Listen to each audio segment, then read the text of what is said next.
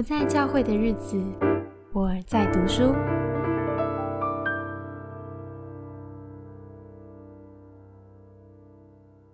今天我想谈一谈人格素描灵修学，以末观打破偏执，由苏珊·舒尔加所写。一般谈到生命成长的说法有两种，一种是从自我中删除不良的部分，然后慢慢成长；另外一种是在我们分裂的自我当中寻回最初上帝创造的那个我。而这本书就是指导人们如何发现自己的偏执，透过默观觉醒，迈向创造的美好。默观这个词是在天主教的传统里面比较常用的一个灵修方法，它是指让人在万事万物当中发现上主的足迹。而人格素描另外一个名词叫做九型人格。这个工具呢，帮助人理解原来我们有很多自我防卫的盔甲。透过认识罪恶怎么在我们内心发动，也通过认识自己的动机，帮助我们在自己身上发现上帝的工作。所以，作者认为生命可以用很多不同的方法来观察，而透过这些观察的知识，可以帮助我们更认识自己。也更了解人际关系当中我们呈现了什么样的面相。他很希望透过他的研究，帮助读者在寻求认识自我的同时，也更深的认识还有敬爱上帝。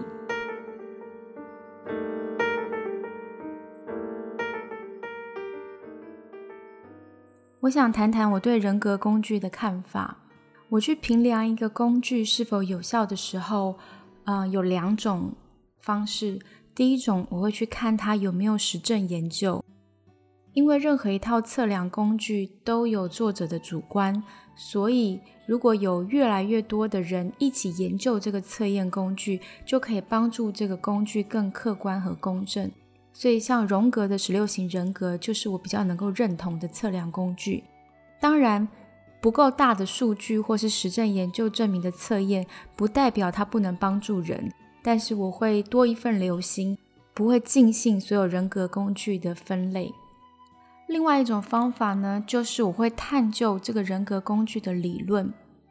我认为，嗯，九型人格或是称人格素描，它有一个很重要的观点是，这一套分析工具不是拿来分析别人，而是帮助人往内看见自己。因为我们很容易误解自己真正的渴望，我们没有办法。主动的发现是什么东西蒙蔽了我们的感知，挡住了我们的活力。我们大概可以感觉到有一些恐惧和焦虑在侵蚀我们的心灵，好像让我们瘫痪了一样。但是我们没有办法分辨这恐惧和焦虑的来源。而九型工具，它就是在探讨人在本能上面为什么会被这些情绪而驱动，使我们的心灵产生了一种偏执的反应。而他强调，当我们好好的认识自己，透过觉醒，我们就能够与真正的自己和好，而且学习与这样的自我一同的流动。换句话说，当我们越来越了解自己的真实情况，随着时间过去，我们就会成为自己更好的朋友，可以发现自己的过去曾经在哪些地方和现在的自己作对。当这个更包容、更诚实。更觉醒的内外状况展开的时候，我们就能够在有意识的状态下成长，而这些经验也会让我们更有人性。那这跟信仰有什么关系呢？为什么在天主教或是基督教传统里面有这么大量的灵修学在研究九型人格，或是有罪与恩典的研究？我认为是因为这个九型工具的理念是人性是由分割到整全。由满是罪恶到全然成圣的过程，所以很符合基督宗教的角度去反省人一生的成长。但是，同样一种工具，由什么老师所教，或是什么样的作者所谈，其实还是需要批判与分辨。而我很欣赏这本书的作者所提，他说，有些人会鼓励人们找到自己是属于哪一类型的人格之后，然后注意箭头的走向，因为九型人格是透过人格之间箭头的动力走向来看自己是往健康的方面发展，还是往不健康的方面走。所以有些人就会教，如果你自己发现有一种偏执，那你要往另外一个方向的 N 次走，将其连接起来，就可以帮助你自己成长。但是作者不认为这个途径有助于人们的个体化与转化。他认为，一位基督徒的成熟不是在建立自己的性格，因为真正的改造并非出自于人类自己的工作。活出完整的生命，不是透过自我改造，而是透过试炼，直到我们成为上帝期望的样子。我们如果想认识自己的光明和幽暗，认识自己的恩赐与偏执，还有自己的本能，我们的生命经验会教导我们认识这些。令我们谦卑，引领我们接纳自己，而上帝的恩典就是透过我们人性的经验，不断对我们说话，也帮助我们在这个过程当中更多的认识神。所以，如果我们只把重点放在跟随或是对抗人格类型的箭头，拼命行塑自己，到头来也不过只是延长了生命的第一任务。什么叫生命的第一任务呢？接下来，我们就要谈一谈这个作者的人性成长观。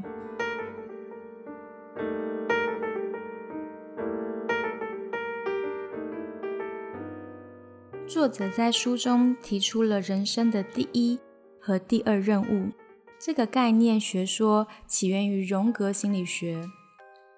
简单来讲，嗯，中国有一句成语是“立而为破，破而后立”。立，站立的立。也就是人生生命的第一任务，破就是生命的第二任务。我们会花前半生，可能三十到四十年来建构自己的性格，也就是荣格所讲的个体化。透过个体化呢，我们建立了自己独特的人格，去面对世间一切的事物和关系，进而可以掌控自己的生命。但是最终，生命是不能掌控的。当我们发现穷尽一切之后都无能为力，我们就知道我们只能投靠上主，依赖他来引领我们。此时就是进行生命第二个任务，去破碎多年来所建立的固化、一成不变的人格，将自我打破，将过去奉为至高无上的自救放下，接纳上主的力量，信靠他，依靠他。这个过程是非常痛苦的，但是在人生的下半场，我们学习怎么样真正活出上主创造我们的生命，改变原来的自己，透过默观真实的本相，我们自我这真实的本相就会逐渐向我们显露出来。因此，作者认为，在灵性当中的改造，远比心理学所谈的自我发展的层次更深。在许多的灵修学里面，都会提到一个概念，叫做真我 （True Self）。真我就是带着深邃的真实本相，活出更丰盛的自己。生命不再是挣扎、难题或是任务，而是一个人真实的样子。这是一种不容易理解的状态。我们可以借用在灵修传统中神秘主义他们所说的。当耶稣奋力地恳求上主赐福给他的跟随者，耶稣说：“求你使他们都合为一，正如父你在我里面，我在你里面，使他们合为一，像我们合为一。我在他们里面，你在我里面。”这段经文在约翰福音十七章二十一到二十三节，也就是我们会开始更加留意神圣上主与人合一。所包含的深远意义。著名的灵修大师 Thomas Merton 梅顿呢，他也称一个人的真实为真正的自我。他说，一个人如果能够这样生活，就会知道本体比真我大。他说了一句话，不太容易明白，但是我们可以想象一下。他说，就像是一个人下坠。在下坠的过程，超越过自己的独特，超越他个人的边界，跌进了本体的丰盛，也就是那个人本体的主宰。我想，他本体的丰盛指的就是神圣的上主。他在不断的下坠当中，直接跌入上帝的怀抱。所以，当人触及真我的时候，就是与自己同在，但并不会只停于此。我们会更深的意识到，我们有太多的限制，唯有在基督里才得以自由。所以，接下来我们会迈向灵性、人性的整全，也就是我们会在日常生活当中寻找上帝，人性化的看见上帝无所不在。我们愿意花时间帮助有需要的人。看见上帝就在这些人身上出现，就像海瑟尔他所说：“存在就是祝福，生活就是成圣。每一件物件都在诉说真正的生命，并触动我们的生命。真正的生命指的就是上主。而人在日常生活的过程当中，没有迷失自己，他就更能认识上帝。这就是 Thomas Aquinas 所说的。”最高末观形式，末观生命的顶峰，行动的末观，称之为真正热忱的活出生命。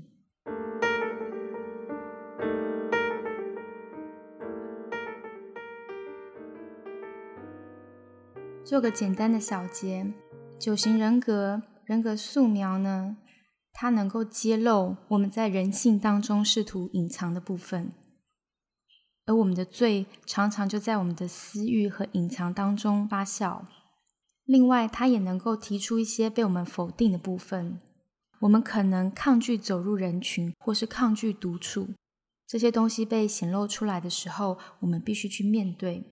最后，它能够应许我们觉得不可能发生的事，因为他相信九个人格面相都是彰显出上帝不同面相的形象。所以，当我们愿意降服在神的大能下，愿意顺服他，也把生命交给他，神是能够帮助我们更扩展我们生命的可能性。因此，我认为他指出人真实状况之后，他可以帮助我们谦卑下来，而谦卑就是历代灵修传统的基础与堡垒。透过谦卑，我们才有机会接近我们的上主。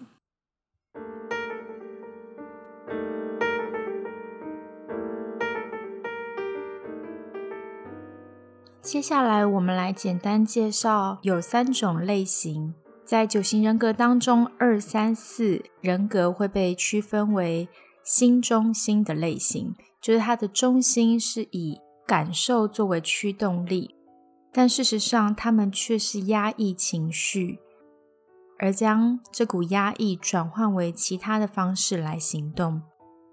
五六七型我们会称之为头中心，他们非常重视思考，也因此他们的行动力不是这么活跃。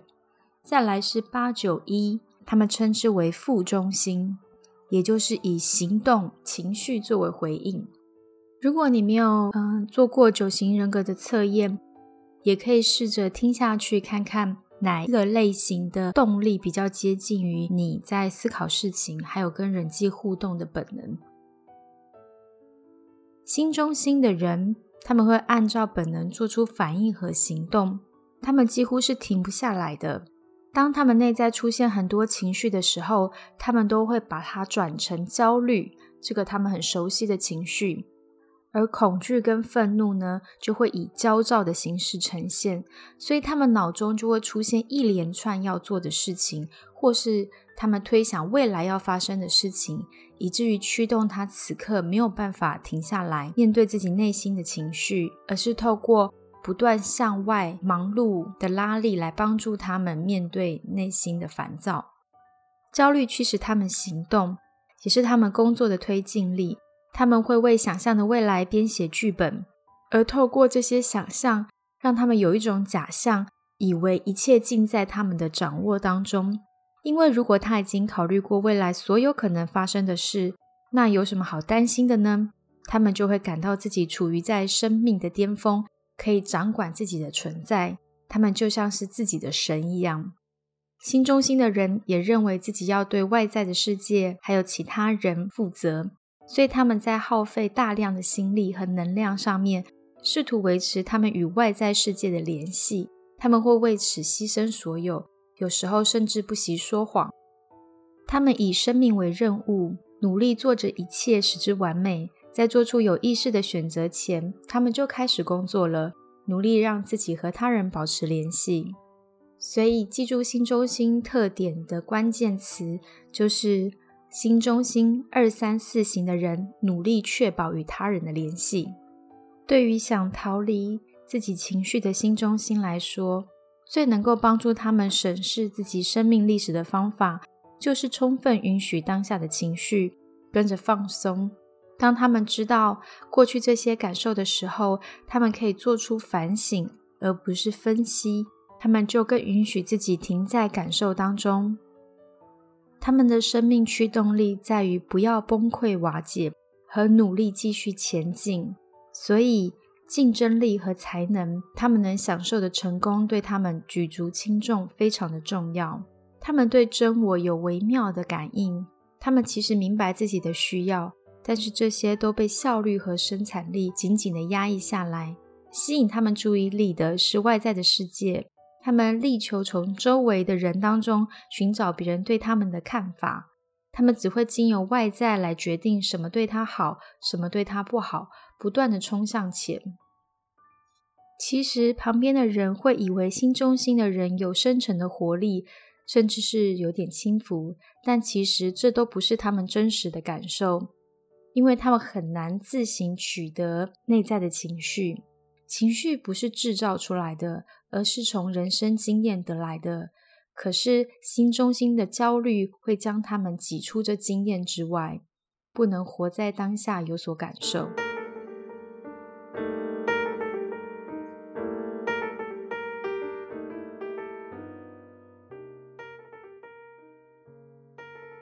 五六七型。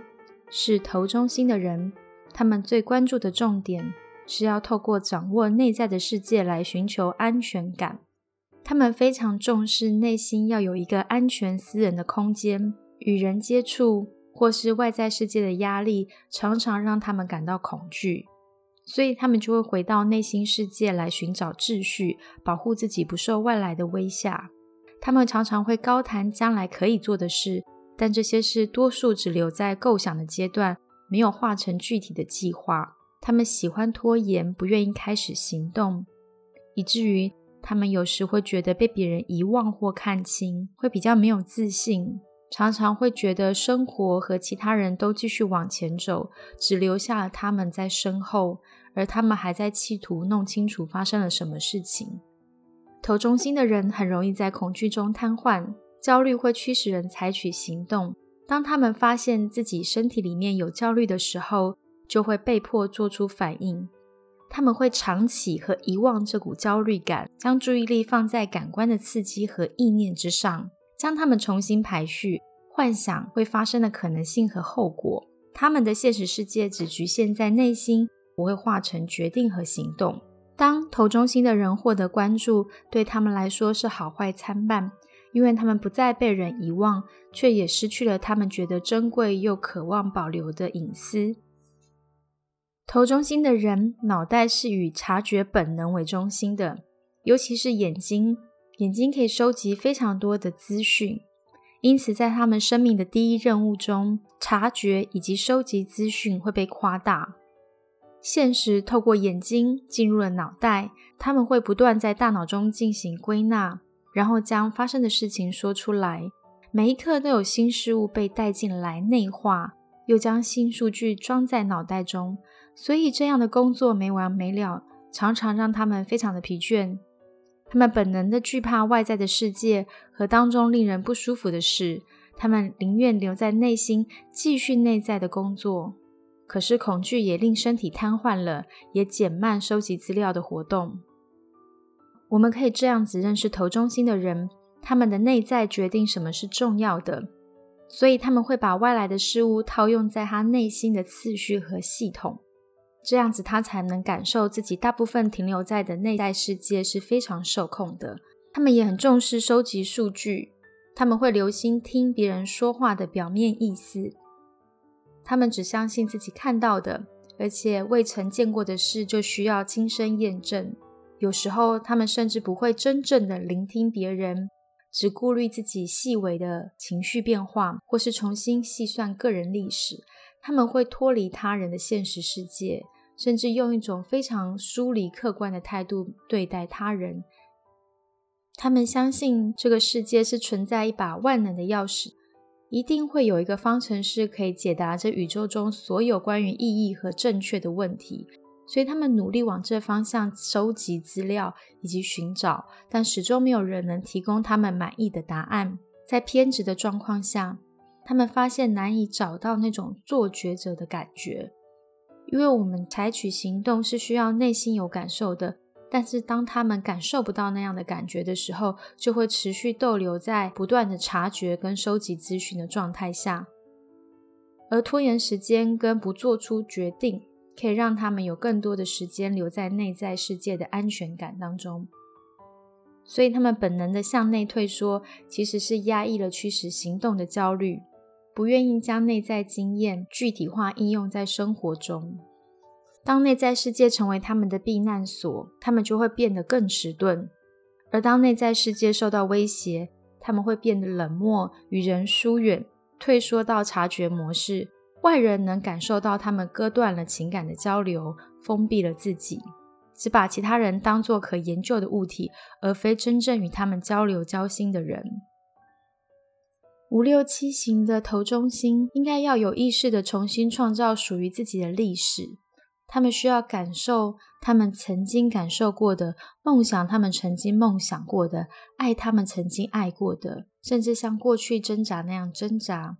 因为环绕这些记忆的感情元素，可以帮助他们走出内在世界，提醒他们应该与别人互相照顾。他们也可以在与他人外在世界的互动中，重新认清自己是谁，找到他们生而为人的重要性。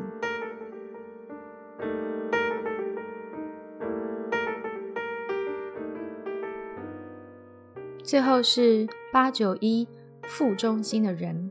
他们会先以行动作为回应，他们是采用完全不同的角度看生命的，但是他们经常将不同的情绪转为愤怒，这是他们熟悉的经验，所以他们会本能的坚持自己的观点，不愿意迁就他人或环境，而他们的情绪常常一浪接着一浪，让他们不认识自己，甚至担心自己被情绪的浪潮卷走和淹没。有时候他们会觉得自己很糟，因为在情绪上的强烈反应会让他们觉得自己如果是善良的人，不应该会有这样的愤怒。另一方面，自觉强壮对他们非常的重要，不单因为这能代表他们能克服自己，也代表他们努力使自己成为强者，而示弱只会让他人来夺走自己的好处和利益。生命对他们来说就是一场战争。他们内在强烈的情绪最令他们自己害怕，所以他们认为要好好的控制自己，尝试用理性和逻辑来解释自己的情绪反应，有组织的理性来防卫或克制情绪，甚至完全不察觉自己有强烈的感受。但是他们用的是一种虚假逻辑，是以自己的好恶为前提来做判断，建立一套看似客观的情况，却是先入为主的主观概念。他们极度认同自己情绪上的反应，致力保持自己强壮和无懈可击。如果他们与人交往的时候，比较温柔的那一面被唤醒，他们就惧怕情绪失控，而呈现一副防卫的外表。在这样子的状态下，和他们有关系的人会常常觉得被斥责或是惩罚，被隔离或是拒绝。八九一副中心的人透过严苛和好战抵抗来找到控制的感觉。副中心的人，他们活着好像没有历史一样，他们会遗忘自己的过去。虽然这个过去会呈现在他们今天所做的决定和行动中，但是他们不会察觉到，所以他们的固执来自于很多非理性的信念，他们自己都掌握不了的感性假设。他们也不太在乎未来，对未来会失去醒觉，所以他们做事会充满了惰性。面对情绪上面，他们会强迫自己紧握着真实的感受，不能不去管这本能的情绪反应，他们会尽力去管理情绪，有意识或无意识的去对抗或否认，但是常常错过一些细微的差异。如果他们能好好回忆个人经验，就能够比以往更仔细消化那些情绪冲击。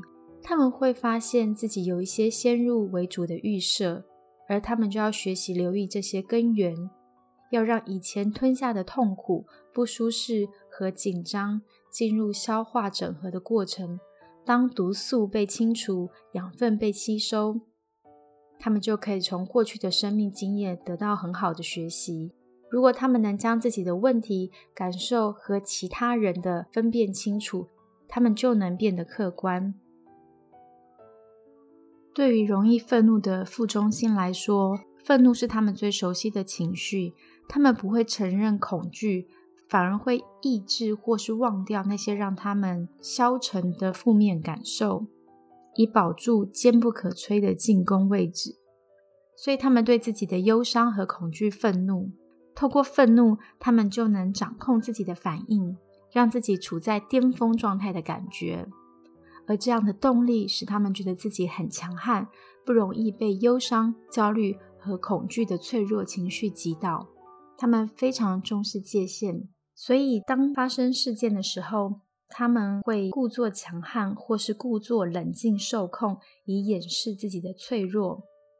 不怪乎他们会看准机会占人便宜，因为漂亮的攻击就是最佳防守。了解对手的弱点，可以让他们觉得自己是占上风的。他们很容易发起战争，因为他们不想有任何的损失，或是被他人侵略，以至于也很容易陷入自以为是的道德主义，固执的坚持自己的想法。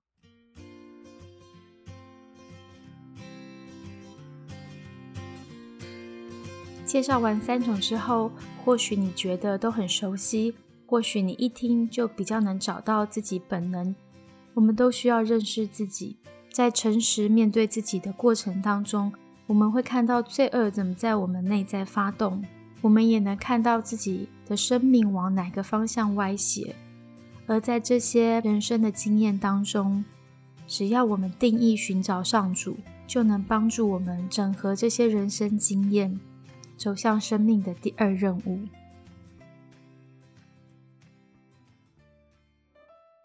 愿这样的分享对你、对我都有帮助。